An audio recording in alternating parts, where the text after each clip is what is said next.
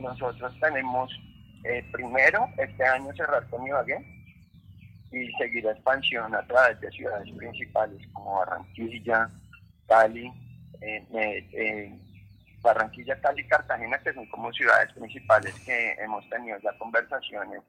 con posibles franquiciados y estamos en como en cierres de, negociación. Sin embargo, pues la, la expansión que queremos hacer en Colombia, queremos llegar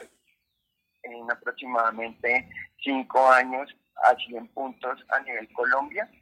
pero ya estamos trabajando eh, el proyecto de expansión internacional. Estamos ya revisando varias, eh, varias oportunidades que se tienen fuera del país eh, como una gran oportunidad para crecer con la marca.